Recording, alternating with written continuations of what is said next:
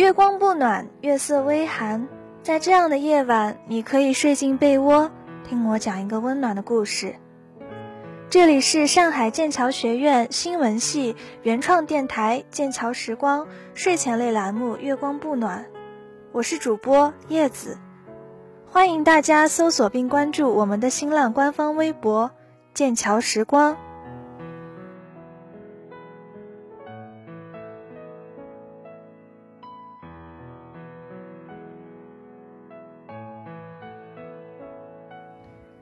经常听人说，我喜欢的是什么？哎，我觉得你喜欢什么不重要，重要的是你如何去面对这份喜欢。重要的是，你是否有能力去喜欢，是否有尽力去触碰，是否有定力去坚守，是否有魄力去取舍，是否有权利去选择。喜欢就好好喜欢，别把执着当认真，放弃当放下。随意当随缘。还有一句“娑婆大梦，日日黄粱”，若真的喜欢，就别抗拒遗憾。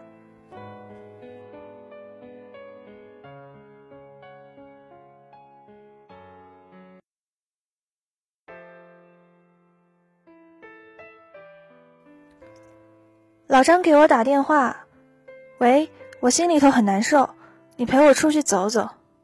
我一边骂街，一边起床穿衣服、洗脸、订机票。他在重庆，我在济南。凌晨四点。人活一辈子，总会认识那么几个王八蛋。和你说话不耐烦，和你吃饭不买单，给你打电话不分时候，去你家里做客不换鞋，打开冰箱胡乱翻，在别人面前有素质有品位，唯独在你面前没皮没脸。但当你出事时，第一个冲上来维护你的，往往是这种王八蛋。你失业，他陪你喝酒骂街；你失恋，他陪你熬夜抽烟；你缺钱时，不用打招呼，他会自动雪中送炭；你干架时，不用回头，他自然脱掉上衣站在你旁边。这样的蛋在我生命中为数不多，老张是其中一只。见了就烦，不见就想，再见再烦。好吧，其实于他而言，我亦是同样的一只蛋。飞机落地重庆江北机场时，我以为老张所谓的出去走走，是从朝天门码头走到解放碑，打死我也没想到，这一走就是四千公里，往返横穿了整个中国。更销魂的是。直到三千九百九十九点九九公里走完，我也没搞清楚他在为谁难受。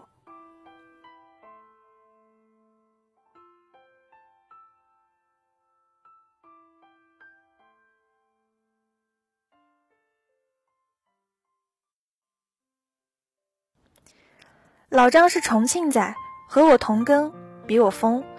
他是我重庆酒吧的合伙人，酒吧名叫莫冬莫秋。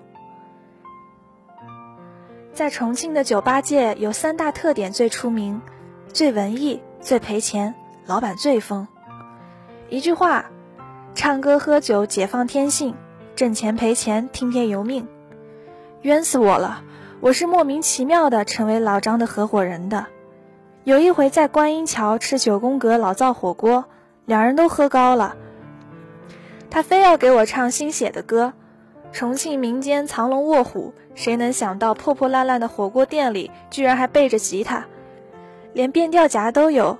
老张抡起吉他，张嘴就唱。他是个善于自我感动的人，带着哭腔唱的。一曲唱完，整个小火锅店都被感动了。服务员在抽鼻，隔壁桌好乖好乖的重庆妹子在偷偷抹眼泪。火锅店老板红着眼圈冲进厨房，又冲出厨房。亲自送来了一盘毛肚，老张很骄傲，夹起一片毛肚丢进嘴里大嚼。他喝高了，忘了在锅里涮涮再吃的。我就算没喝高，也不会拦着他的。老张嚼着生毛肚，大着舌头问我：“这首歌怎么样？”我注意力全在那片毛肚上，随口答：“烂。”他问：“有多烂？”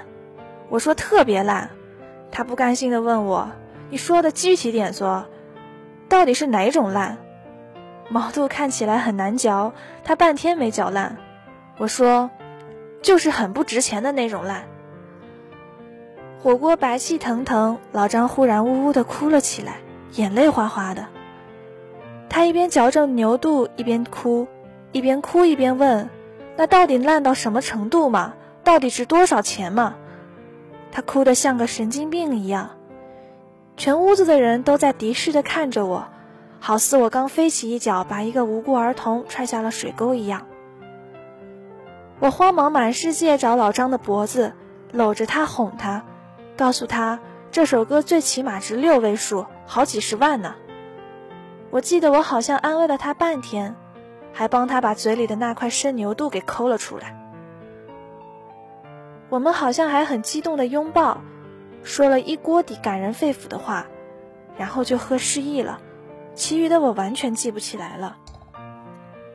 第二天酒醒，我哭着发现我卡上少了六位数的人民币，还是用手机银行转账的。好吧，人生已多风雨，往事不要再提。反正从此我成了莫冬莫秋酒吧的老板之一，年年拿分红，最多的一次有三位数。总之一句话，打倒毛肚。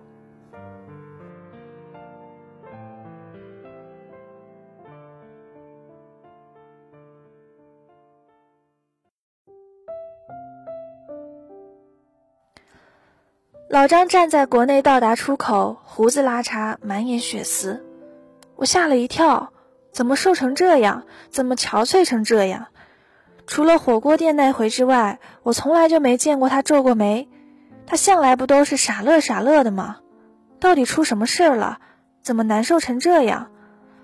老张一脸死水的看着我说：“航班快起飞了，咱们走吧。”走什么走？我不是刚下飞机吗？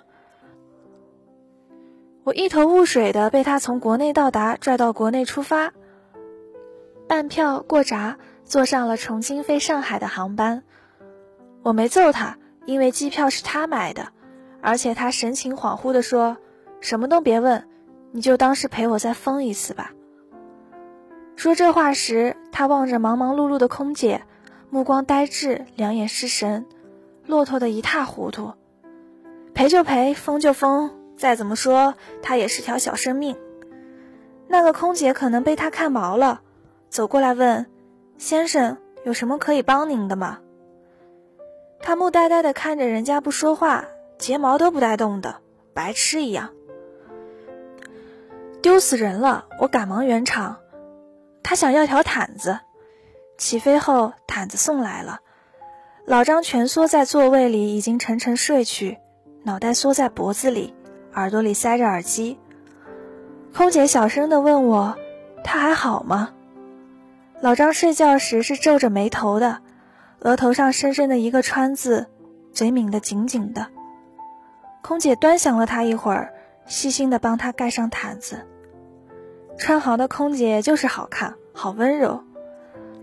我眼馋，也想盖毯子，但人家说：“不好意思，先生，已经发完了。”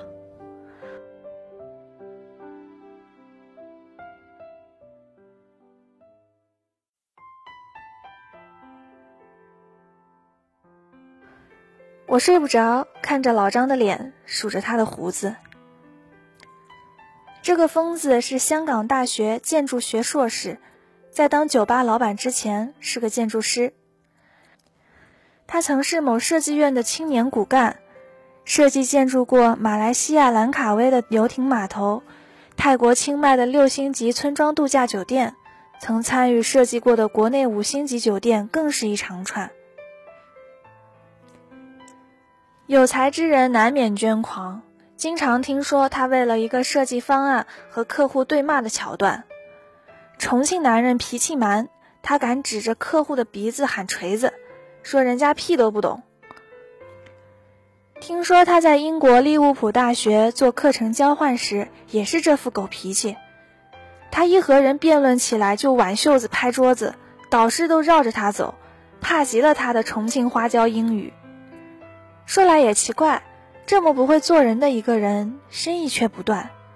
很多客户挨了骂，还是乐意找他合作，夸他认真负责、有想法、有创意。总之，又疯又轴的老张当时是个运势很好的建筑师。正当我们以为这颗业界的小太阳冉冉升起时，他自己当后羿，把自个给射下来了。都知道他疯，但没想到他会疯到事业黄金期，辞了公职，停了工作室，推掉订单，跑去开了一家酒吧。酒吧叫莫冬莫秋，名字奇怪，位置奇怪，位于重庆江北的一个犄角旮旯里。装修也奇怪，古典又超前。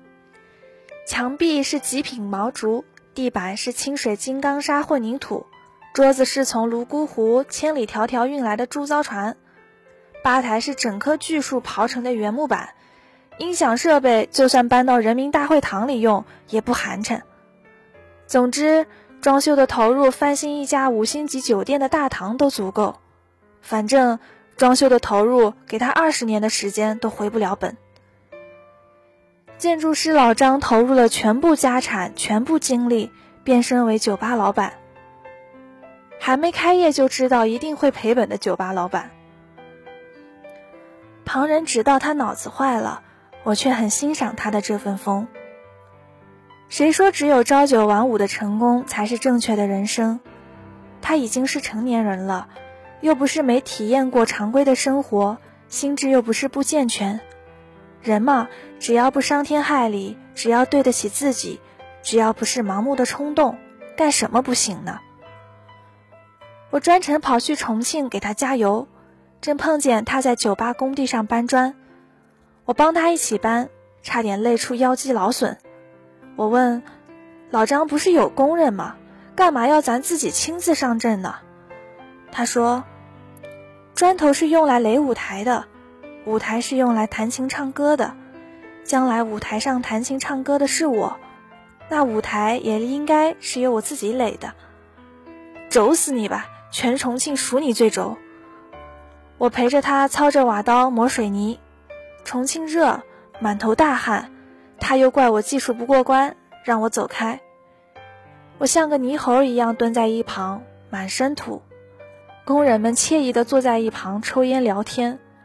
他这个老板撅着屁股挥舞瓦刀，嘴里还哼着歌，一边哼歌一边回头看我，神秘的笑笑，欲言又止的说：“等到酒吧开业那天，我打算在这里办一场盛大的，盛大的什么呢？他又不说了，撅着屁股一边磨水泥一边哼歌，每哼几句就给自己喝一声彩，唱得好，再来一个嘛。”我猜是一场盛大的民谣弹唱会，他自己的作品的发布会。除了建筑师，老张还是个不错的民谣歌手。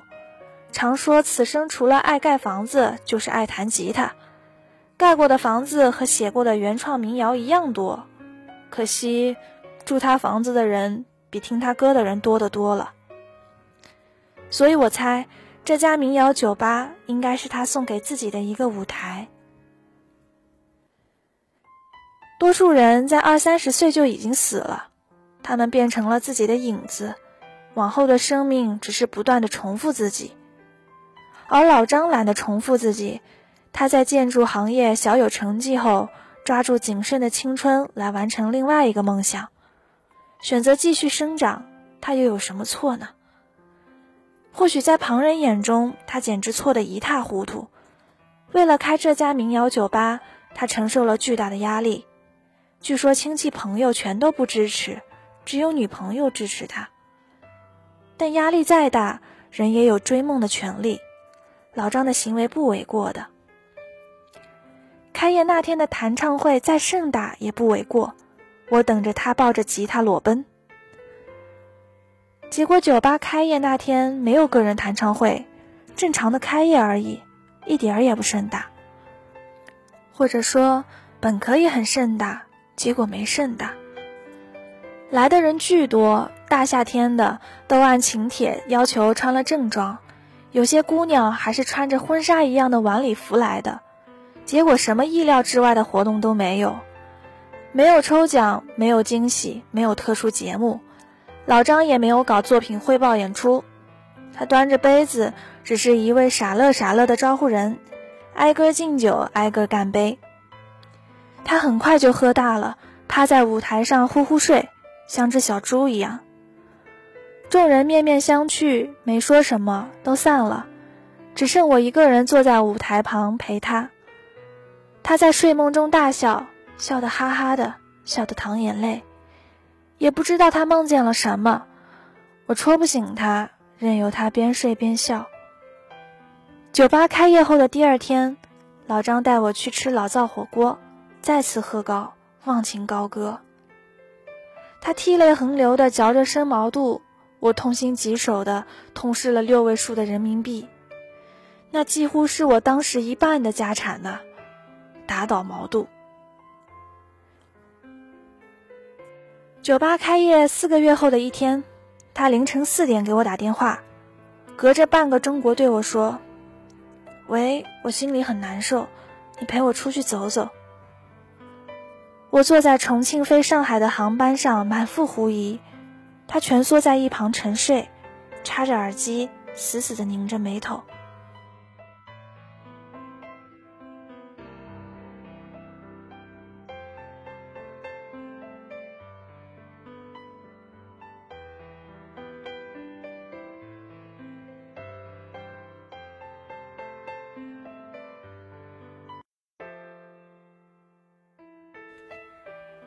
飞机到站，老张睁开眼。睡眼惺忪的，木木呆呆的往外走。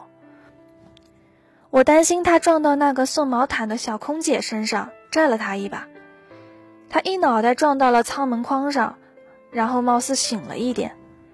他边走边揉脑袋，边揉脑袋边回头，不停的回头，依依不舍的，好像舍不得那个撞醒他的舱门框。我们边走廊桥边打哈欠。一个打完，另一个跟上。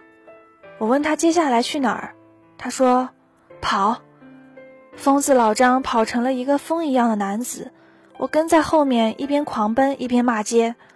跑出国内到达，又跑进国内出发，一路冲向办票区。他边跑边问我要走了身份证，一脑袋撞向值机柜台。没等我反应过来，他又塞回来一张登机票，拽起我继续狂奔。我边走边看，然后一口血没喷出来。上海飞重庆，搞什么？怎么又回去了？满世界的人都在看我，我想我的模样一定很恐怖，全身的毛都是竖起来的，藏獒一样，奔跑中狂笑的藏獒。老张不解释，只是扭头喊：“快跑，快起飞了！我们是最后两个登机的旅客，还是刚才那架飞机。”一进舱门，我就揪住了老张的脖领子。有你这么散心的吗？你个王八蛋，给我解释清楚！他装傻，左顾右盼的不说话。二人一路扭打着摔进了座位里，尴尬死我了。刚才那个送毛毯的空姐看着我们直发愣。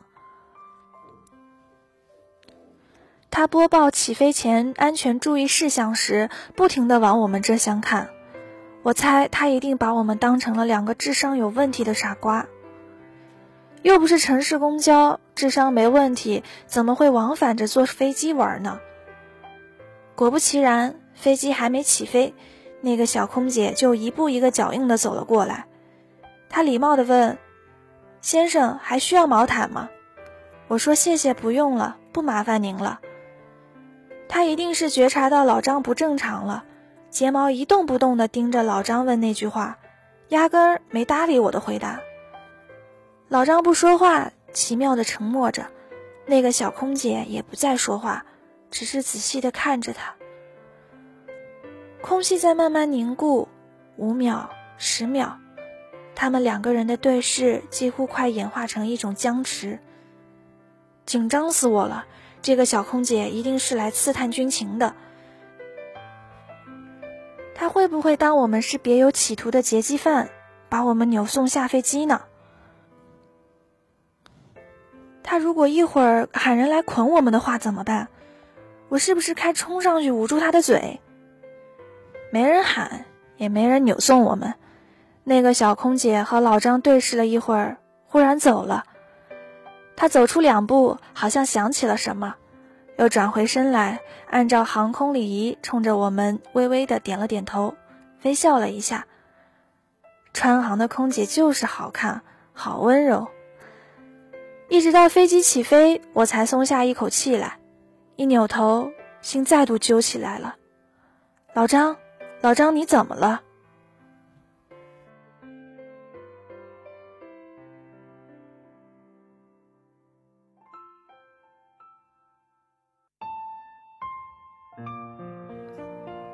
老张变身了。几个小时前，这疯子还沉默寡言，一脸死水，现在满脸全是波样。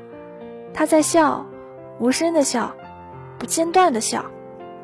我无法描述清楚这种表情，不是开怀大笑，也不是难过苦笑，像是在呕吐，又像是在哮喘似的呼吸，吓人的很。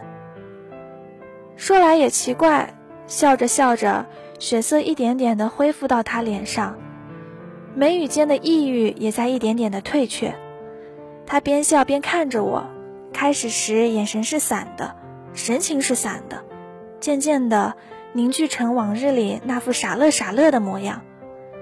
笑到最后，过去的老张回来了，他好像身心疲惫的去另外一个次元游荡了一番，之后重新元神归窍了。我失声道：“老张。”你跟我玩川剧变脸呢？他边笑边说：“哦，别担心，我快好了，马上就不难受了。”他用手捏住脸，捏住笑意，冷不丁又伸出另外一只手捉住我的肩膀。大兵，感谢你陪我出来散心，多亏了你，老子快扛过去了。大丈夫拿得起放得下。王八蛋，谁关心你难受不难受？你这是演的哪一出啊？马上给我解释清楚，不然有劲自此相忘于江湖。老张说：“大兵，你冷静，让我想想该咋说。”黄昏已至，机窗外是橘黄色的云层，如广袤的太平原一般，三万英尺高空的平原。老张拉下遮光板。遮住了橘黄色的平原。这个水瓶座的男人说：“就先从莫冬莫秋酒吧讲起吧。”老张说：“莫冬莫秋是个梦，不是一个，是两个。一个是音乐梦，没错，他做了这么多年的建筑师，事业有成，前途光明。但人到三十岁，渐渐明白了什么是真正健全的成功。”故而大胆地走出了这一步。所有人都说这个民谣酒吧会赔钱，唯独他自己不信。他不仅想靠这个酒吧谋一份温饱体面的生活，更希望能有自己这一片选择的土地，让自己的音乐发芽。不是说兴趣在哪里，人生就在哪里吗？不是说精诚所至，金石为开吗？他知道自己想要什么。也不信付出了努力没有回报，阻力很大，所有的人都不支持他，所有的人都在等着看他的笑话。除了两个人，一个是只王八蛋，叫大兵，另外一个叫佳佳。佳佳是他的女朋友，佳佳喜欢听老张唱歌，眼神似水，温柔的要死，听多久都不厌。两个人约好了，将来经济自由的那一天，背着吉他浪荡天涯，一个唱歌，一个伴舞，有多远走多远。多好的女孩子，温柔懂事漂亮，总是给他打气。老张，你想做什么就去做吧，只要你开心，不论你做什么我都支持。他爱死他了。认为他是上天对他一个人的恩赐，故而小气的连张照片都不舍得和别人分享。别人问起来，他总是小气的说他忙，没时间。佳佳确实太忙，需要常去外地，二人相处的时间很宝贵。老张舍不得拿出照片和任何人分享，包括他最好的王八蛋朋友大兵。但佳佳再忙，每天都会和他煲电话粥，帮他筹划中的酒吧出谋划策。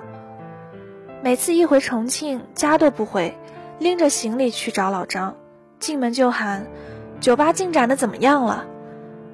他心疼地捧着老张的手，石灰又烧着手了，你小心一点嘛。说好了的，他亲手去垒造舞台，他永远当忠实的观众。莫冬莫秋是他俩共同的梦想，但佳佳并不知道，关于莫冬莫秋，老张还有一个梦想。再疯的男人也会遇到缰绳，老张的缰绳是佳佳。他不把它当缰绳，只认定是吉他背带，套得心甘情愿。他打算在开业的那天举办一场盛大的演出，演出的中间弹着吉他向佳佳求婚。戒指都准备好了，求婚的事情却夭折了。酒吧开业前一天，佳佳的父母给老张打电话：“小张，好久没来家里吃饭了。”明天过来一趟吧。老张抱着大包小包的礼物站在门口，叔叔阿姨好，佳佳呢？佳佳不在，这顿饭只有他们三个人吃。饭吃到一半，老张走了，失魂落魄的走了。佳佳的父母是公务员，国家干部，措辞礼貌的很。他们说：“小张。”你之前是个建筑师，年轻有为，好的很。现在马上要是个酒吧老板了，听说还要正式开始玩音乐，恭喜你，也好的很。他们说，你就好好的开你的酒吧吧，你和佳佳就算了吧。他们劝老张，你也老大不小了，人到三十岁应该求稳定，不能乱折腾。明明有那么有前途的事业，你不去用心，开什么酒吧，玩什么音乐呢？老张看着他们一张一合的嘴，听到他们说：“我们就这么一个女儿，不见得要嫁的大富大贵，但起码要嫁的有安全保障，可以嫁建筑师，嫁个开酒吧的一定不行。”他们说。小张，你不用解释，你也是有父母的人，你愿意你的父母为了你的婚事一辈子提心吊胆，心里头不安宁吗？他们说，我们不是不懂爱情，但我们更懂生活，也更懂家庭。老张走了很久，走到朝天门码头，坐在台阶上抽烟。轮船的汽笛声响过。佳佳的电话铃声响起，他在电话里开心的嚷嚷着，一想到酒吧下个月就开业了，心里就好高兴啊！老张，你给酒吧写首新歌吧，开业那天唱给我听。老张在电话里问佳佳：“如果有一天我因为某种原因放弃了写歌唱歌，你会怎么看我？”佳佳笑，开玩笑说：“那我就不爱你了呗。”没有勇气追求理想的男人，我才不要呢。他笑骂他：“傻了吗你？是不是最近太累了，脑壳都糊涂了？挺住哦！你不是说过吗？自己年龄大了，再不抓住机会会后悔一辈子的吗？”他应该还不知情，他应该没想到，他的父母刚刚从老张那里拿到了一个分手的承诺。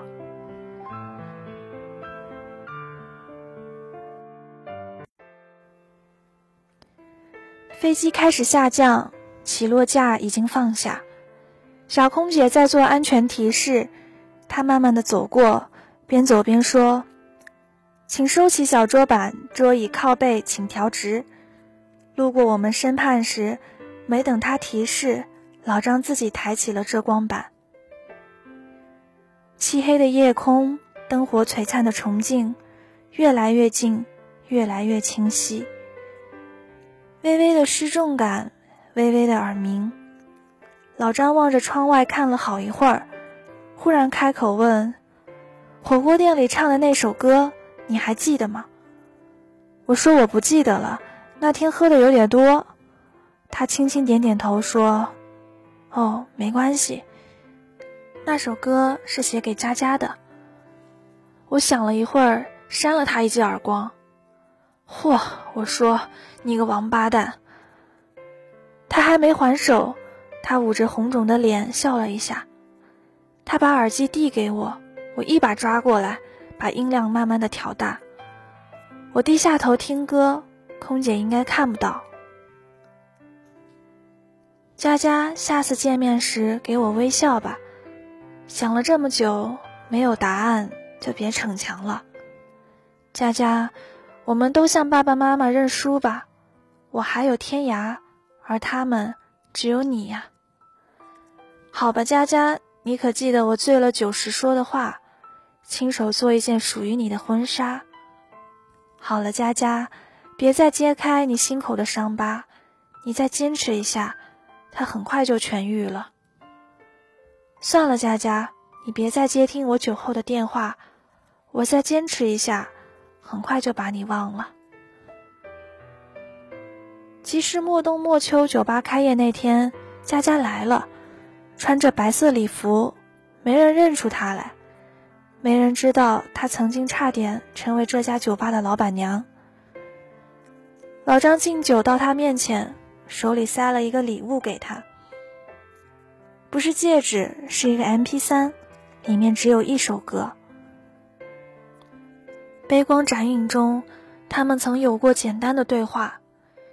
佳佳拽住他的袖口问：“如果我肯放弃爸爸妈妈呢？”老张反问他：“如果我肯放弃音乐和这家酒吧呢？”他把他的手指一根根掰开，又把耳机轻轻塞进他的耳朵里。他端起酒杯去给其他人敬酒，再回头时，位置已经空了。自此再没有见过佳佳。四个月的时间，老张瘦了十几斤，哀莫大于心不死，有些难过，难的难以言说。他没和任何人诉说，不停的说服自己，又不停的后悔，潮起潮落，每天都是世界末日。终于有一天，他得知了佳佳重新谈恋爱的消息，据说不是父母安排的。先是感觉有种终于解脱了的轻松，之后是翻天覆地的难过。难过之后，他做了一个决定。